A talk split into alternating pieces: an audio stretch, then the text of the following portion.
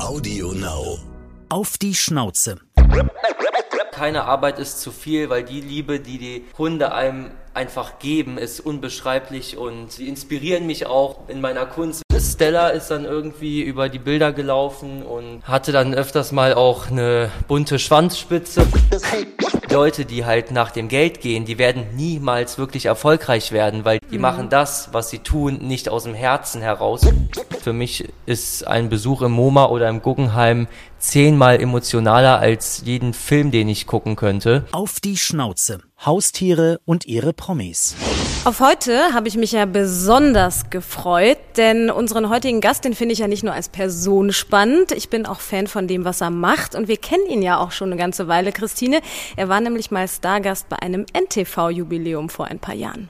Ja, da habe ich direkt mal vorhin Bilder rausgekramt und er hat da seine Bilder ausgestellt. Er ist nämlich Künstler, malt schon seit er sieben ist und begeistert und spaltet die Kunstwelt gleichermaßen. Jedenfalls ist er super erfolgreich. Seine Ausstellungen sind sofort ausverkauft und für seine Bilder gibt es eine jahrelange Warteliste. Ja, was so über ihn gesagt wird, ist ja ganz unterschiedlich. Die einen, die feiern ihn ja für diese positive Energie in den Bildern, dass er frisch, frech und jung ist, so ein bisschen für Rock'n'Roll in der Kunst steht. Und die Kritiker bemängeln manchmal eine zu große Inszenierung. Ihm kann es egal sein, der Erfolg gibt ihm recht, ist sogar in der Forbes unter 30 Liste genannt. Klingt mega, über sich selbst sagt er aber nur, ich bin einfach ein Junge, der gerne malt. Und was uns ganz besonders an ihm interessiert ist, er hat Hunde, gleich mehrere. Und ob die auch eine Rolle in seiner Kunst spielen, da werden wir auf jeden Fall mit ihm drüber reden. Unser heutiger Werbepartner ist Hardis Manufaktur. Ganz nach dem Firmenmotto Beste Freunde verdienen beste Nahrung stellt das Solinger Familienunternehmen mit Leidenschaft und Verstand kerngesunde Menüs und Leckerbissen für Hunde und Katzen her. Es kommt also nur in den Napf, was die hohen Qualitätsansprüche der Manufaktur erfüllt. Heißt, hochwertiges Fleisch und frisches heimisches Obst und Gemüse.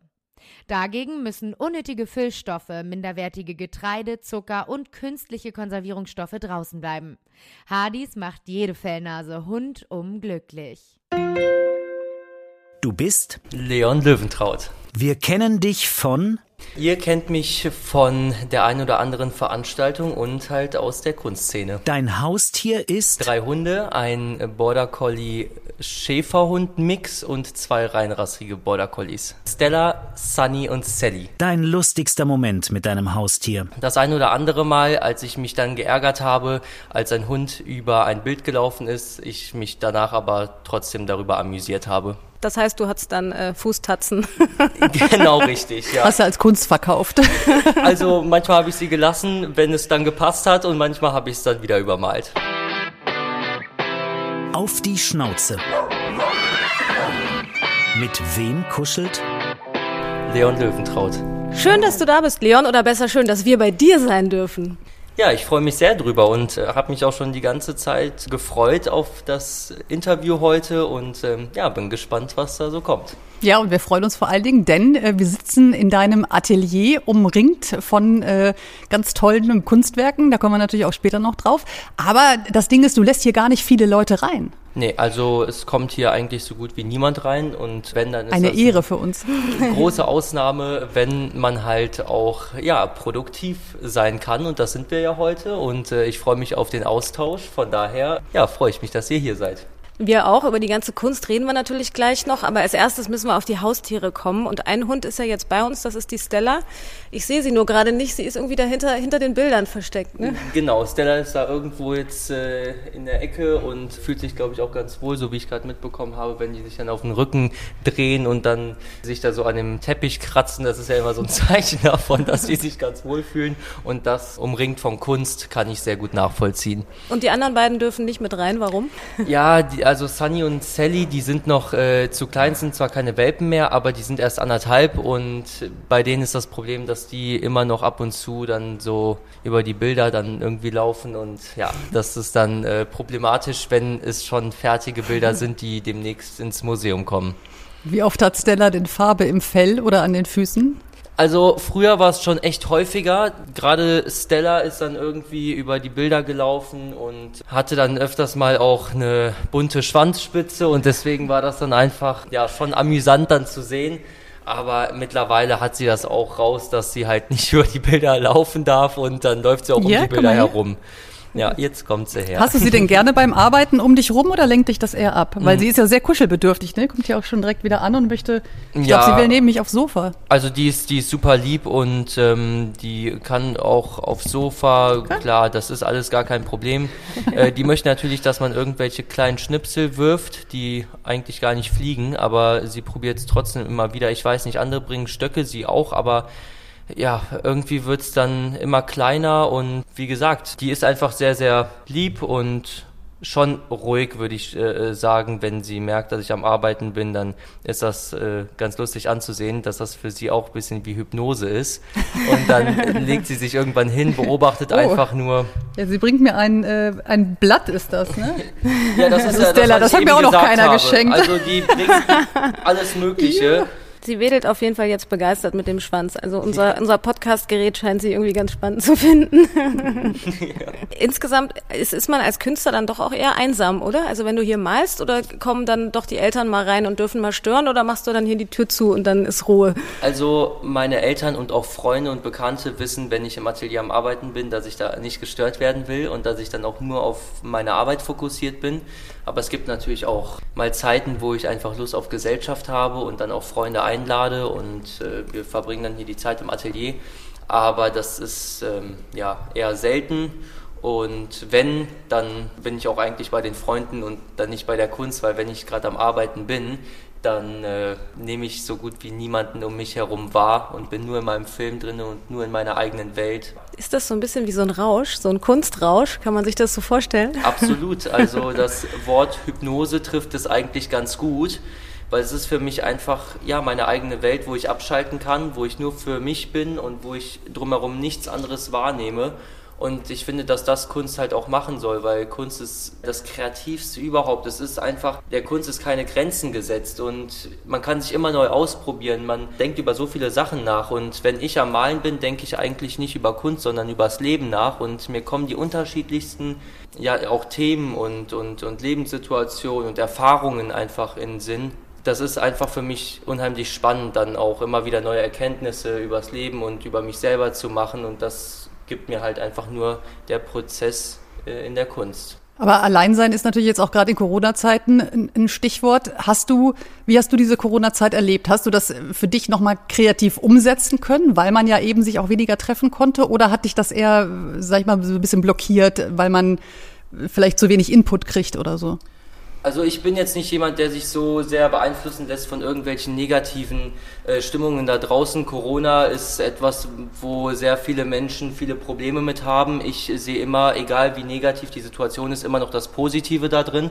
Und ich habe meine Zeit einfach für mich genutzt, im Atelier mich weiter ausprobieren zu können, noch mehr der Kunst nachgehen zu können. Ich konnte ja Gott sei Dank, und dafür bin ich auch unendlich dankbar, trotz der Krise meine Zeit einfach nutzen und auch hier weiterarbeiten. Und deswegen hat mich die Krise Gott sei Dank nicht ganz so schlimm getroffen und äh, denke da eher an andere, beispielsweise Gastronomen und so weiter, die halt echt stark davon betroffen sind und die tun mir echt leid und da hoffe ich äh, und bete ich einfach für, dass die schnellstmöglich halt auch wieder ihrer Leidenschaft in der Gastronomie und zum Kochen alles ähm, nachkommen können, auch der Einzelhandel. Ich meine, da gibt's ja viele, die davon betroffen sind, die es da momentan schwieriger haben als ich und deswegen bin ich da in Gedanken auch mehr bei den Menschen. Aber hast du es in deine Bilder irgendwie einfließen lassen? Sahen die anders aus in der Zeit jetzt?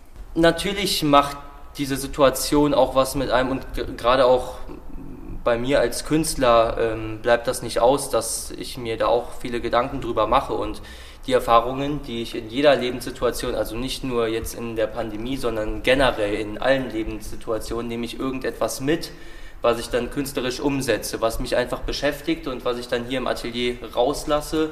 Ja, das passiert manchmal bewusst, aber auch sehr oft unbewusst. Da ist natürlich Impfen gerade ein Riesenthema und das war ja tatsächlich auch eins, mit dem du dich in deiner Kunst beschäftigt hast. Ähm, Der Rheinturm wurde ja gerade im März mit deiner Kunst bestrahlt und das Motto war da gemeinsam gegen Corona impfen gleich Freiheit. Warum war dir gerade das so wichtig? Also für mich ist es halt unheimlich wichtig, dass wir so schnell es geht halt einfach aus dieser Pandemie herauskommen. Das geht nur durch äh, gewisse Wege, die man dann geht. Und für mich ist das Thema Nachhaltigkeit einfach unheimlich wichtig, weil wenn man sich jetzt ein bisschen damit beschäftigt, womit ich ja 2017 angefangen habe, das war ja die Art for Global Goals Kampagne dann weiß man, dass ich halt mich als Künstler dafür eingesetzt habe, irgendwo für eine bessere Welt zu sorgen, wie halt die 17 Nachhaltigkeitsziele, die ja von der UN und von der UNESCO bis zum Jahr 2030 verabschiedet wurden und ich dann ja auch durch die U-Stiftung und meine ähm, Düsseldorfer Galerie hier in Deutschland auch die Möglichkeit bekommen habe, mich als Künstler da ausdrücken zu können und meinen Teil dazu beizutragen. Und diese Serie ist ja ab 2017 dann gestartet und um die Welt gegangen. Und aus dem Thema Nachhaltigkeit sind noch viele andere Projekte entstanden, wie auch zum Beispiel das Global Gate, was ja jetzt momentan am Frankfurter Flughafen steht. Ja, das muss man erklären. Das ist ja ein riesengroßes, kann man überhaupt noch sagen, Kunstwerk. Gemälde wäre es nicht, ein Kunstwerk. Und es ist so ein bisschen, sieht ein bisschen aus wie Brandenburger Tor oder ist zumindest so ein bisschen dran angelehnt, oder? Oder interpretiere ich das falsch? Nee, das ist absolut richtig. Das ist an das Brandenburger Tor angelehnt und auch durch das Tor gehen ja unheimlich viele Menschen durch. Das ist ja, ja eine, eine Sehenswürdigkeit.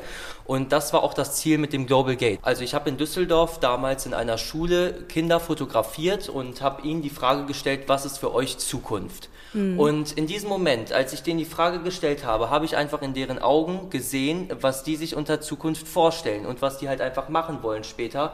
Und dann kamen die unterschiedlichsten Berufswünsche und äh, Visionen, was sie halt vom Leben halt einfach so ja erwarten und machen wollen. Und äh, die sind auf der Innenseite des Global Gates halt einfach zu sehen. Die hast du abgemalt dann? Äh, ich habe sie fotografiert ja. und äh, die habe ich dann nochmal überarbeitet. Also die, mhm. die äh, ausgedruckten Bilder habe ich dann nochmal mit der Tube überarbeitet. Mhm. Und auf der Außenseite sieht man die ganzen 17 Global Goals.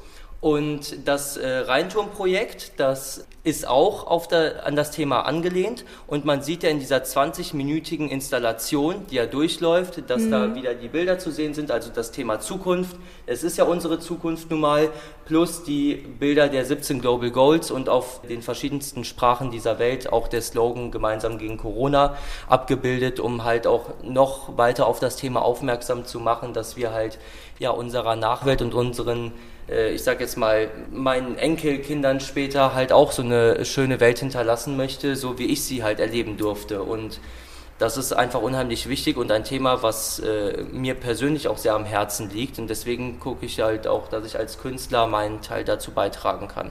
Was ja ganz spannend ist, dass ein Gemälde ja Good Health heißt. Da hast du ja auf die Bedeutung des Impfens schon 2018 hingewiesen, also vor der Pandemie. Lässt du dich jetzt definitiv impfen?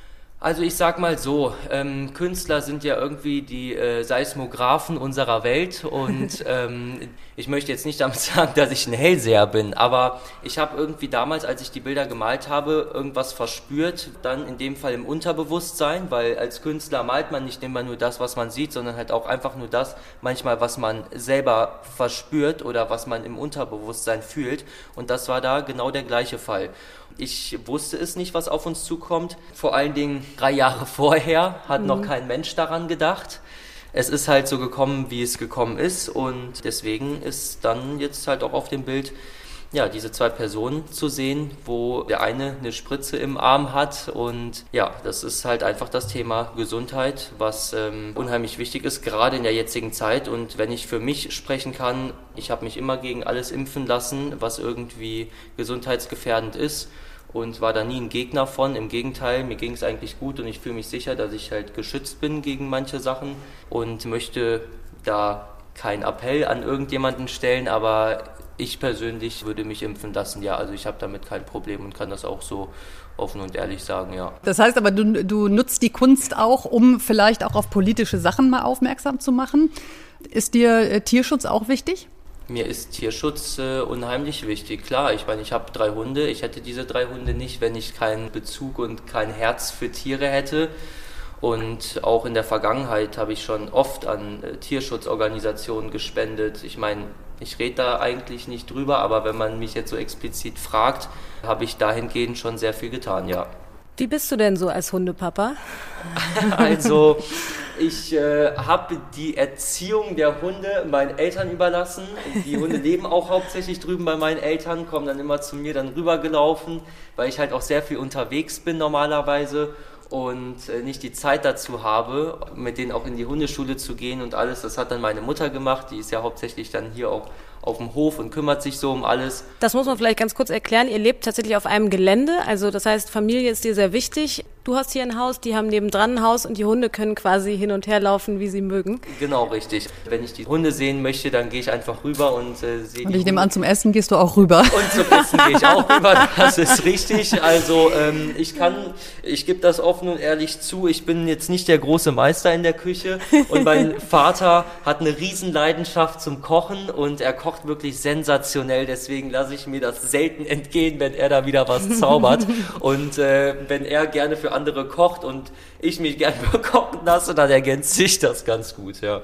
Aber es ist ja auch toll, ähm, dass du, ich meine, jetzt bist du ja auch noch nicht so alt, muss man sagen, da wohnen ja andere auch noch zu Hause, aber dass ihr ähm, so ein enges Verhältnis habt, dass ihr sagt, so ist das super so. Also Äh, ich finde, es geht halt nichts über ein gutes Familienverhältnis. Das ist für mich das A und O. Und ich bin ja jetzt nicht Tag und Nacht mit meinen Eltern zusammen. Also ich ja, ja, habe ein sehr äh, enges Verhältnis, klar. Und da lege ich auch sehr viel Wert drauf. Aber ich wohne in meinem eigenen Haus, ich habe mein eigenes Leben, ich habe meine eigenen Freunde, ich habe meinen eigenen Alltag, ich äh, bestimme meinen Alltag auch selber, ich habe meine eigenen äh, Arbeitszeiten. Also das ist jetzt nicht so, dass ich irgendwie ja, jeden Tag noch irgendwie von Mutti die Schuhe gebunden kriege. Also ich äh, lebe So da schon nicht. ziemlich eigenständig, ja. Aber ähm, Hunde oder ein Hund hattet ihr ja auch schon, als du kleiner warst. Und das ist eine ganz traurige Geschichte, wie der ähm, ums Leben gekommen ist. Magst du es erzählen oder sollen wir das Thema ausklammern? Mm, Also, ja, es war nicht gerade schön. Also, Sally hieß damals unsere Hündin, genauso wie jetzt auch einer von den drei Hunden hier. Also, sie ist ja auch eine Hündin, äh, die heutige Sally, und äh, sieht auch optisch der alten Sally sehr, sehr ähnlich, deswegen hat sie auch den gleichen Namen. Und äh, damals, ja, war es nicht ganz so schön, also sie hatte dann einen Schlaganfall bekommen wegen äh, gewissen Umständen. Äh, ja, war ein sehr tragisches Erlebnis, zumal ähm, damals kann ich mich noch dran erinnern, ist gerade der Film Hachiko rausgekommen mit Richard Gere. Kennt ihr den Film? Also Keine eine, äh, Akitas sind das, das ist eine japanische Hunderasse und das, die gelten so als die treuesten Hunde der Welt. Und äh, das war einfach so ein ergreifender Film und ich kann ihn jedem nur ans Herz legen, der auch irgendwie ein Herz für Tiere hat und äh, gerade für Hunde. Und äh, ist aber sehr, sehr emotional auch der Film. Und ja, dann habe ich dann den Film zur gleichen Zeit geguckt. Das war dann nicht die beste Idee, weil es dann die ganze Situation dann irgendwie nochmal so ja, verstärkt hat. Aber jetzt nur am Rande, das ist ein toller Film und äh, damals ist das dann auch vorgekommen mit, mit unserem alten Hund Sally und das war dann halt nicht ganz so schön, ja, was da passiert ist. Und durch den Schlaganfall ähm, ist sie dann halt gestorben und äh, ja, ein halbes Jahr später hatten wir dann Stella bekommen. Da bin ich damals aus dem Internat zurück. Da war ich in der sechsten Klasse, hatten wir Heimfahrtswochenende. Und dann bin ich gekommen und dann ist Stella angetüppelt. Und dann habe ich zu meinem Vater nur gesagt, äh, wer ist das? Und der so, ja, das ist unser neues Familienmitglied. Ja, und seitdem, da war ich elf Jahre alt, war Stella immer bei mir. Dann haben wir vor einem Jahr die zwei neuen Hunde noch bekommen, die zwei Border Collies, die auch wirklich Power haben ohne Ende und mit denen wird es auch nicht langweilig. Und hier auf dem Hof haben sie natürlich auch den Auslauf, den sie benötigen. Und von daher ähm, können wir dann auch den Hunden gerecht werden. Aber mit drei Hunden, da ist ja sicherlich was los. Ja, auf jeden Fall. Aber ich sage immer, keine Arbeit ist zu viel, weil die Liebe, die die Hunde einem einfach geben, ist unbeschreiblich und sie inspirieren mich auch in meiner Kunst. Wenn ich dann irgendwie am Arbeiten bin, dann meine Pause mache, dann spiele ich ein bisschen mit den Hunden. Also es ist äh, schon sehr, sehr gut, so wie es ist. Ja, gibt einem viel. Ne? Wir gucken auch immer so ein bisschen auf die Rasse und gucken, was äh, sagt man der Rasse für Eigenschaften nach und was trifft darauf zu oder was nicht. Jetzt habt ihr euch so ein bisschen auf die Border Collies eingeschworen. Zwei reinrassige, ein Border Collie Schäferhund-Mischling. Ursprünglich stammt der Border Collie übrigens aus Großbritannien, aus der Grenzregion zwischen England und Schottland. Und so ähm, entstand eben auch der Name Border, Grenze. Wieso äh, gerade diese Rasse?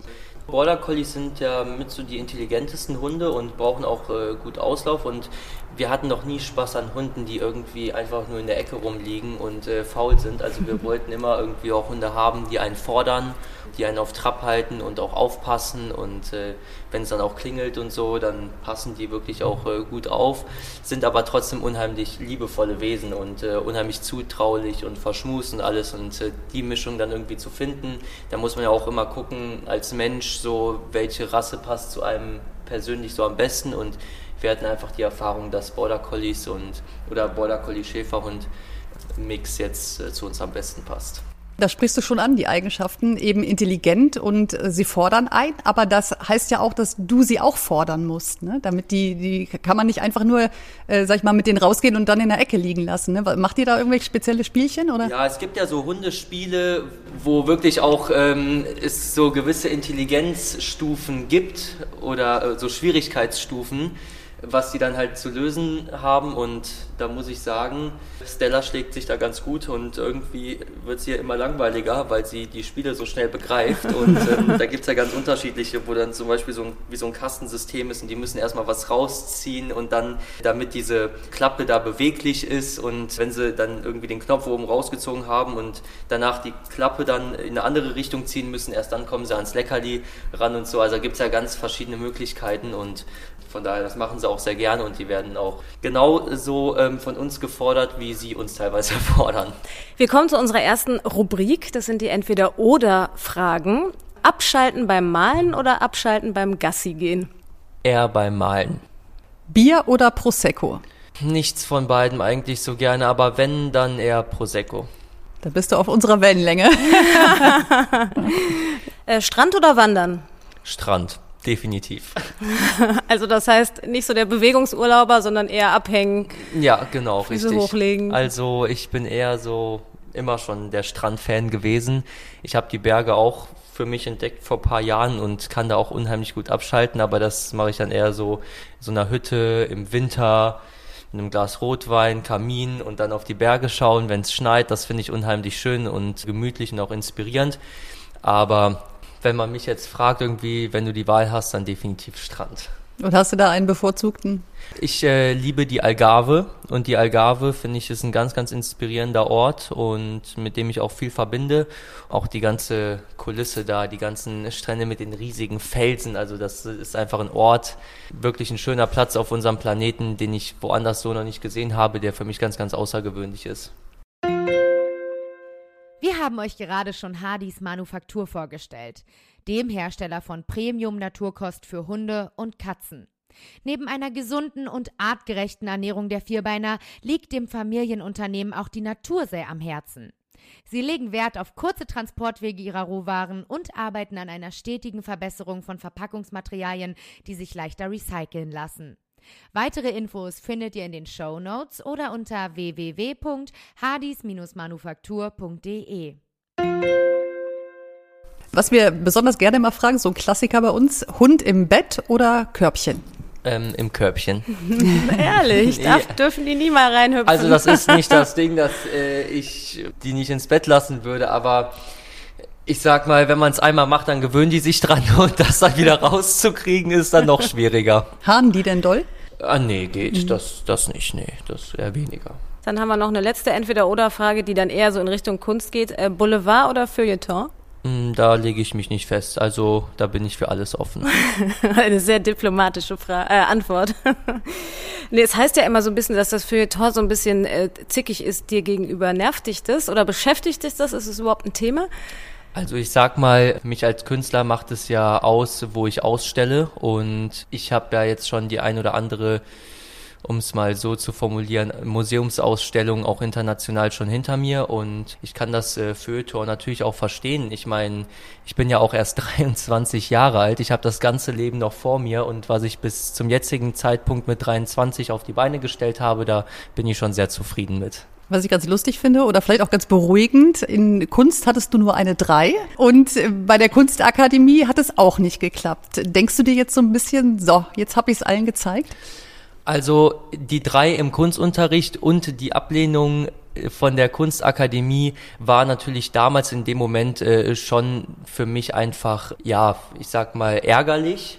Und äh, wenn ich aus der heutigen Zeit darauf zurückblicke, bin ich umso mehr froh, dass das damals nicht geklappt hat und dass ich auch nicht immer den leichtesten Weg gehen konnte in der Kunst und darüber bin ich heute sehr, sehr froh, weil anders hätte ich nicht diese Möglichkeit gehabt, mich so frei zu entfalten und so eigenständig zu arbeiten und halt auch so meinen Stil zu entwickeln, wie ich ihn heute habe, weil wenn ich andere Leute gehabt hätte, die mir da Sachen vorgeschrieben hätten, mhm. dann äh, hätte ich niemals diese Entwicklung hingelegt, die ich heute habe. Von daher bin ich sehr, sehr froh, dass ich heute als Künstler diese Freiheit so sehr genießen kann. Haben deine Eltern schon früh gemerkt, gemerkt, dass du talentierter bist als andere? Ja, sie haben schon sehr früh gemerkt, dass ich anders male als andere so in meinem Alter aber nicht nur in der Kunst. Ich habe generell alle Sportarten irgendwie ausprobiert, die es gab. Ich bin Motocross gefahren, ich war im Schachverein, ich habe Basketball gespielt, auch lange im Internat. Ich habe Fußball gespielt, ich habe Tennis gespielt, ich habe gegolft und so weiter. Also ich habe sehr, sehr viele Dinge getan und habe aber irgendwie an allem, gerade an so Teamsportarten, die Lust sehr, sehr schnell verloren, weil ich für mich gemerkt habe, wenn ich etwas mache, dann will ich die hundertprozentige Verantwortung dafür tragen. Also wenn es wirklich gut wird, dann möchte ich mich auch nur selber dafür loben. Wenn jetzt etwas irgendwie schief läuft, dann möchte ich aber auch die hundertprozentige Verantwortung tragen und dann einfach um zu wissen, dass ich an mir weiter arbeiten muss und das verbessern muss, was ich halt äh, ja im vorherigen Schritt vielleicht nicht ganz so gut gemacht habe. Aber das waren für mich alles Lernprozesse und äh, alles, was mir auch widerfahren ist oder was vielleicht nicht beim ersten Mal äh, geklappt hat, davon habe ich mich nie äh, unterkriegen lassen, sondern ich habe es immer als Chance genommen, um es mir nochmal zu beweisen oder einen neuen Anlauf zu starten und äh, diesen Erfahrungswert mitzunehmen. Und das war in jeder Lebenssituation eigentlich der Fall. Mhm. Aber alles, was du aufgezählt hast, waren ja eher so, also Sport, Kunst, das heißt, so dieses Klassische, dass die Eltern mal gesagt haben, ach, wäre schön, du würdest Jurist oder Arzt oder sowas, das war gar kein Thema wahrscheinlich, ne? Oder BWLer oder so. Also das, ich finde es ähm, ganz witzig, dass meine Eltern da so sehr in den Fokus gestellt werden, weil das äh, ist gar nicht so, äh, wie das jetzt vielleicht rüberkommt. Also die waren natürlich immer an meiner Seite. Wie ich das schon erwähnt habe, ist mir ein gesundes Familienverhältnis natürlich sehr, sehr wichtig und ich glaube auch das, was sich jeder Mensch äh, einfach wünscht, Harmonie in der Familie Familie zu haben. Und ich war froh darüber, dass meine Eltern mich am Anfang unterstützt haben in den Sachen, die ich halt auch als Minderjähriger noch gar nicht schaffen konnte, einfach weil ich halt minderjährig war und halt auch noch beispielsweise kein Auto fahren durfte oder so Sachen. Aber irgendwann bin ich halt dann auch den Weg alleine gegangen und habe ja viele vertrauensvolle Leute heute um mich herum und ein mega Team, auf das ich mich auch absolut verlassen kann und äh, ohne die ich das halt auch einfach gar nicht alles so bewerkstelligen äh, könnte. Aber ähm, also was war jetzt noch? Die klassische äh, BWLer-Ausbildung war nicht gefordert. Ach so, ach ich sag so, nur so. deshalb, weil bei ach, genau, uns, das ich meine, das, ja, genau. bei, weiß ich, bei deinen Eltern oder so mit, mit Fernsehen fanden die, glaube ich, auch erstmal nicht so toll. Ne? Christine nee, ist gelernte Juristin so also, und dann ja. da hieß es plötzlich so, ich gehe mal schön zum Fernsehen. Ja, mein Vater hat mir auch, äh, da war ich schon zwei Jahre beim Fernsehen, hat er mir noch gesagt, du weißt, du kannst das zweite Staatsexamen noch machen. Ne? ich habe dann mit Jura nach dem ersten Staatsexamen aufgehört. Ja. ja, das war bei dir dann nicht so, konnten sie sich mit abfinden. Ich konnte immer machen, was ich wollte. Ich konnte mich immer ganz frei entfalten und äh, immer das tun und lassen, wonach mir gerade war. Und äh, durch diese Freiheit und auch durch diese sehr, ich sag jetzt mal, wie soll man das formulieren? Ich hatte schon natürlich eine, eine gute Erziehung und äh, habe auch eine super Erziehung im Internat genossen und von, von meinen Eltern natürlich halt auch unheimlich viel mit auf den Weg gegeben bekommen. Aber hätte ich diese Freiheit einfach nicht in der Erziehung gehabt, dann wäre ich, glaube ich, auch heute im Kopf nicht so frei als Künstler und hätte das versucht durchzusetzen, was ich irgendwie machen wollen würde, weil ich erlebe das immer wieder, wenn ich mir jetzt auch mal welche in meinem Alter angucke und mich mit denen darüber unterhalte, ja, was wollt ihr denn machen, was sagt euch zu, was sind eure Träume, Visionen, du hörst ja heutzutage nur noch, ja, ich möchte International Business Management studieren, ich möchte Marketing und Kommunikation das sind ja alles heute irgendwie nur noch äh, Manager irgendwie, die draußen rumlaufen, wo ich mir denke, so viele Firmen gibt es doch gar nicht, wie ihr alle irgendwie Manager werden wollt und alle wollen irgendwie nur noch Geld verdienen, aber wissen ja gar nicht mehr, was es wirklich heißt, ja, was man dafür halt tun muss. Und dass man halt auch nur erfolgreich sein kann in dem, was man halt auch liebt zu tun, weil Leute, die halt nach dem Geld gehen, die werden niemals wirklich erfolgreich werden, weil die machen es für einen gewissen Zweck. Die mhm. machen das, was sie tun, nicht aus dem Herzen heraus oder weil es sie einfach leidenschaftlich so erfüllt. Und das mhm. war bei mir in der Kunst so. Ich habe immer das gemacht, was ich wollte und bin bei der Kunst geblieben und habe in der Kunst gemerkt, es gibt keinen Horizont. Ich kann immer weitergehen. Ich kann mich immer neu ausprobieren. Ich kann irgendwie immer mir mehr vorstellen und ja, es hat mich einfach immer weitergebracht, auch für mich als Mensch und habe somit auch meine eigene Welt geschaffen und ich kann auch aus den Erfahrungswerten, die ich ja überall in jeder Lebenslage irgendwie gemacht habe, auch da nur raus resultieren, dass wenn man wirklich für etwas brennt und die Leidenschaft für etwas hat, dass man dem nachgehen sollte, weil wenn man es nicht tut, wird man es ein Leben lang bereuen und dann wird man nie sein inneres Glück finden. Jetzt hast du ja Glück, dass du mit deiner Leidenschaft inzwischen äh, sehr gutes Geld verdienst, das auch schon recht lange sehr erfolgreich bist. Was, sag ich mal, holt dich runter? Brauchtest du jemand, der dich zwischendurch mal runterholt? Ähm, hebt man da so ein bisschen ab, wenn man so früh Erfolg hat? Oder ähm, bist du sowieso ein sehr geerdeter Mensch so? Also, das ist ähm, ganz interessant irgendwie zu beobachten, jetzt für mich selber, wie ich mich da entwickelt habe, weil Leute, die mich halt nicht gut kennen, die lasse ich halt auch nicht nah an mich ran und da gibt es meine engen Freunde und meine Familie, denen ich vertraue. Und äh, es passiert sehr, sehr viel um meine ganze Kunst herum. Und man entwickelt sich ja auch immer weiter.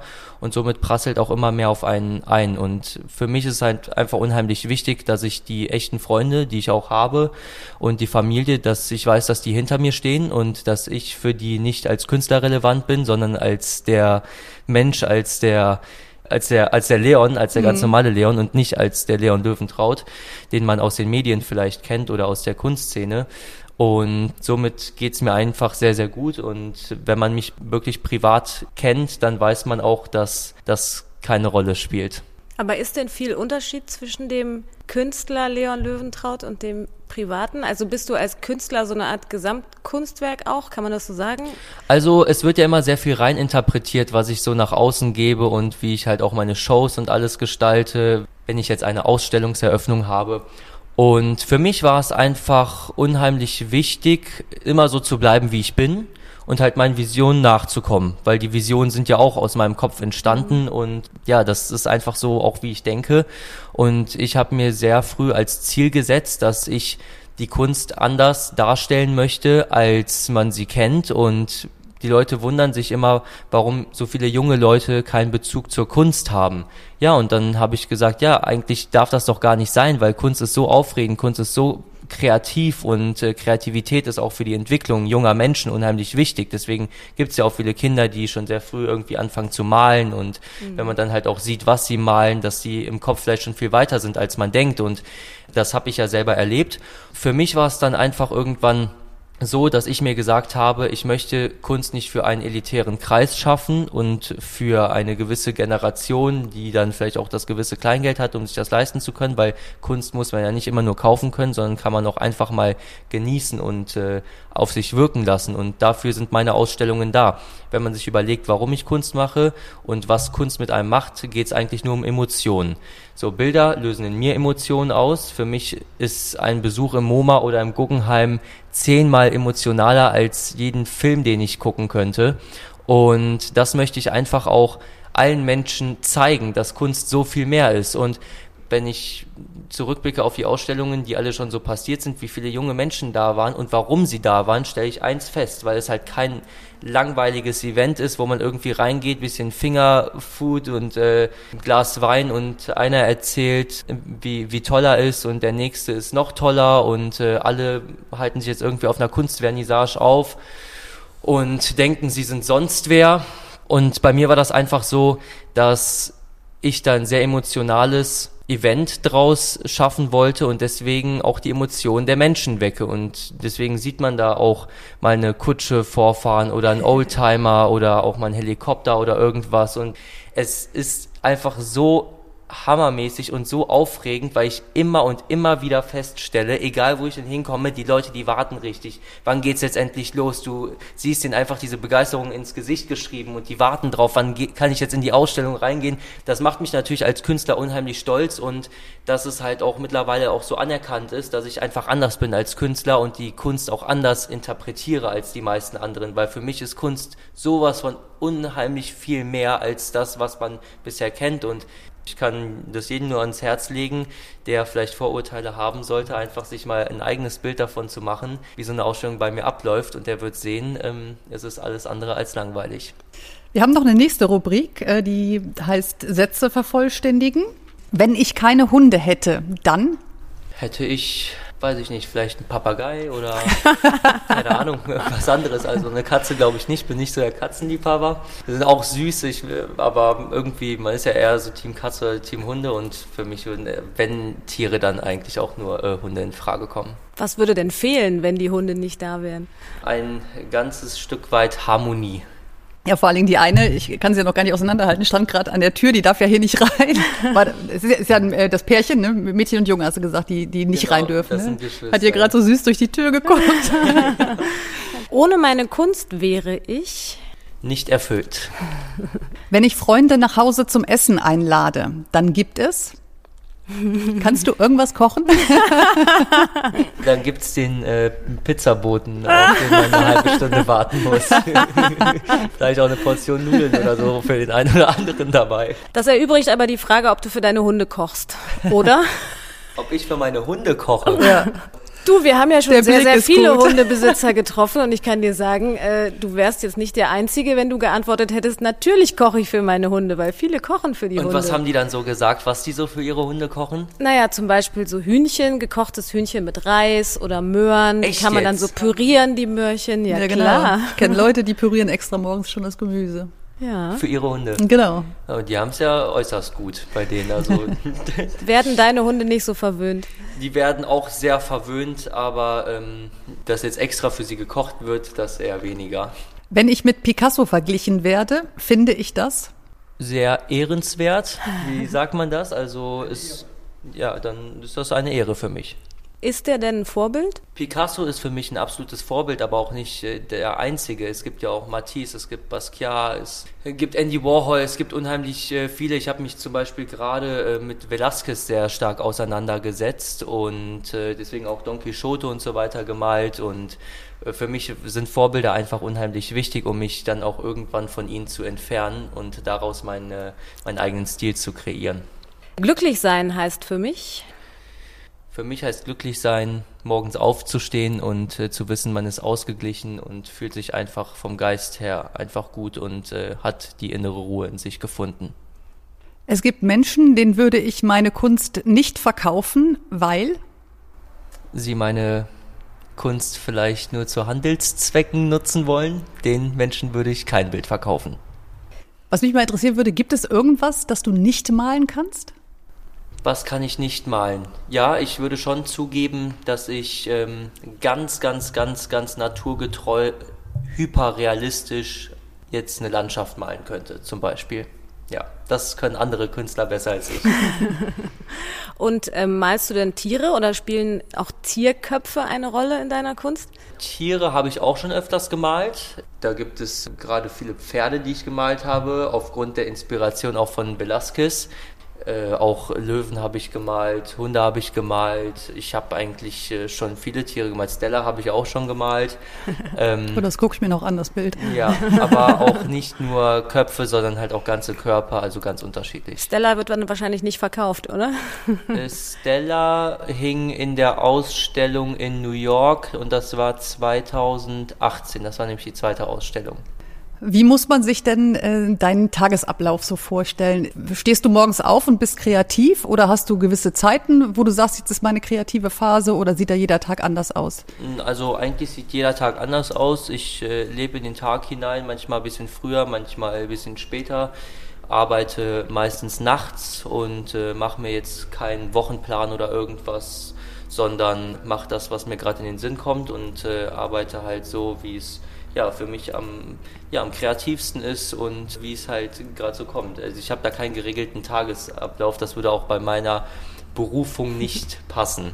Also kann es auch mal sein, dass du zwei Tage nichts machst, also maltechnisch nichts machst. Es kann auch mal sein, dass ich drei Monate mal technisch nichts mache. Also das kommt auch mal vor. Ich meine, das ist ja kein Bürojob, ein klassischer, wo man jetzt irgendwie um 8 Uhr morgens hinkommt und dann um 17 Uhr wieder nach Hause fährt. Also, also es gibt Zeiten, da male ich zwei Monate gar nicht, weil ich keine Inspiration verspüre und auch einfach keine Ideen habe. Und es gibt Zeiten, da sieht man mich ein halbes Jahr nicht, weil ich nur am Arbeiten bin. Also das ist ganz unterschiedlich. Das kann man echt nicht so richtig äh, in, in Worte fassen oder halt äh, definieren. Wann Aber jeder Tag geht wahrscheinlich los mit Hundeknuddeln. Das auf jeden Fall und erstmal einen Kaffee sofort, äh, wenn ich dann äh, runterkomme, dann. Oh ja, der Kaffee war sehr lecker hier. ja. Aber stehst du auch mal äh, vor, vor der Leinwand und nimmst dir eigentlich vor, dass du jetzt Bock hast zu malen und dann funktioniert es aber nicht? Also Klar, gibt's das auch mal? Natürlich, auch das kommt vor. Ich meine, das ist wie gesagt kein Job, wo man jetzt bestimmen kann, wann ich jetzt was mache. Ich muss einfach inspiriert sein und den Moment nutzen, wo ich malen möchte. Ja, und dann lege ich los und nutze den Moment. Und äh, das ist manchmal so, dass ich auch mitten in der Nacht aufwache und denke, oh, jetzt ist mir die Idee gekommen und ich muss das jetzt einfach malen oder halt wenigstens dann aufschreiben. Aber meistens gehe ich dann sofort ins Atelier und mache dann Vorzeichnungen und tobe mich auf der Leinwand aus. Also es ist auch nicht so, dass immer jedes Bild beim ersten Versuch gelingt. Also manchmal braucht es natürlich auch seine Zeit und ich mache drei, vier, fünf, sechs Entwürfe, bis ich dann wirklich das Motiv so mhm. habe, wie ich damit zufrieden bin. Das ist ganz unterschiedlich. Machst du denn auch mal eins kaputt? Oder wenn du dann nicht zufrieden bist, äh, dann geht das in Müll, oder? Es gab schon viele Bilder. dann holen es Leute da raus wahrscheinlich. Wie bei Richter damals, ne, habe ich in der Zeitung gelesen, wo da aus der Mülltonne auch Zeichnungen rausgeklaut wurden. Nein, also das ist natürlich auch mal der Fall, dass ich nicht zufrieden mit dem Ergebnis bin und das Bild dann zerstöre. Also ich lasse nur die besten Bilder hier aus dem Atelier raus und alles, wo ich nicht als Künstler hinterstehe und für mich nicht die Qualität hat, das ähm, wird dann zerstört und vernichtet und verlässt nicht das Atelier hier. Dann kann man nämlich sagen, das war für die Katz. Und damit kommen wir zu meiner Lieblingsrubrik in unserem Podcast. Wir haben am Ende nämlich immer tierische Sprichwörter, äh, wo wir dann erklären, woher das kommt. Also das war für die Katz. Äh, weißt du, wo es herkommt? Weil das sagt man ja, wenn etwas irgendwie sinnlos oder umsonst war. Ich weiß es nicht, also vielleicht, wenn man jetzt was in den Müll geschmissen hat, dass da dann die Katzen hingegangen sind, haben sie es rausgeholt. Ich weiß es nicht, keine Ahnung. Das wäre auch eine interessante äh, Herleitung. Nee, es ist eine ganz schräge Geschichte von einem Schmied. Der hat immer zu seinen Kunden gesagt, sie sollen so viel für die Arbeit bezahlen, wie sie wollen. Also sprich, wie viel den Kunden die Arbeit wert war. Und die Kunden haben sich dann aber gedacht, ach, wenn der kein Geld will, dann zahlen wir einfach immer weniger. Und am Ende haben sie gar nichts mehr bezahlt. Und dann wurde der Schmied griesgrämig und hat dann eine Katze angebunden. Und immer wenn der Kunde nichts bezahlt hat, hat er gesagt, Katz, das gebe ich dir. Und am Ende ist die Katze verhungert, weil die Kunden nicht mehr bezahlt haben. Es ist also eine etwas grausame Ge Geschichte. das ist ja wirklich nicht ganz so schön. Ja, deshalb sagt man, das war für die Katz. ja. Jetzt haben wir im Intro ja schon gesagt, ähm, dass du mal gesagt hast, ich bin einfach nur ein Junge, der gerne malt. Siehst du das wirklich so? Also ich könnte da jetzt nichts hinzufügen, weil ja, ich male einfach nur gerne und es war meine Leidenschaft und ich habe auch an nichts anderes gedacht, als ich ein kleiner Junge war und bei mir im Zimmer da irgendwie angefangen habe zu malen. Ich meine, man macht das ja aus einem Gefühl heraus und das hat mich einfach innerlich so erfüllt und von daher würde ich auch, wenn jetzt keiner meine Bilder kaufen würde, würde ich trotzdem weitermalen. Hast du noch dein allererstes Bild oder eins, was so als dein allererstes echtes Bild gilt? Ja, also ich habe noch einige Bilder aus ganz, ganz frühen Zeiten entstanden sind. Es ist immer lustig, wenn ich das sage, aus frühen Zeiten, weil ich halt auch erst 23 bin. Aber ich sage jetzt mal aus dem Alter von 10, 11, 12 Jahren, da gibt es auch Bilder und äh, die habe ich auch behalten, ja. Wo hängen, also hängen die oder hast du die irgendwo nee, die verräumt? Im Lager. Im Lager, ja. okay. Ja, lass uns noch ein bisschen kurz in die Zukunft gucken. Was steht denn so an? Ich bin eher ein Freund davon, äh, mit Taten um die Ecke zu kommen, als äh, mehr zu prophezeien, als dann letztendlich passiert. Und dadurch, dass halt die Lage momentan nicht ganz so gut ist, was Planungen angeht, möchte ich mich nur vorsichtig aus dem Fenster lehnen und äh, da sagen, dass also einige Nationalmuseen anstehen. Also Venedig ist im, steht an, das ist auch schon sehr konkret. Auch, auch in äh, München werden wir eine große Sache machen. Ja, in, in Kalifornien steht was an. Und äh, ja, das möchte ich jetzt erstmal dabei belassen. Also alles andere, was kommt, das wird man dann sehen, früher oder später, je nachdem, wird auf jeden Fall einiges kommen. Steht also einiges an. Und hier sehe ich das jetzt erst hier vor dem Don Quixote. Da ist das deine Malhose, die da liegt? Ja, genau, ja. richtig. Das ist eins meiner Maler-Outfits. Und äh, die, ich wundere mich selber schon, dass die Hose mittlerweile nicht äh, schon von alleine steht. ja. Weil da so dick es, Farbe dran genau. ist. Also. Es ist. Um zur Erklärung, es ist eine graue Jogginghose, kann man sagen, ne? die mhm. ebenso bunt aussieht wie deine Bilder. Hast du eigentlich eine Lieblingsfarbe? Nein das wäre das wär eine Qual. also das, äh, das, da würde ich ja verrückt werden.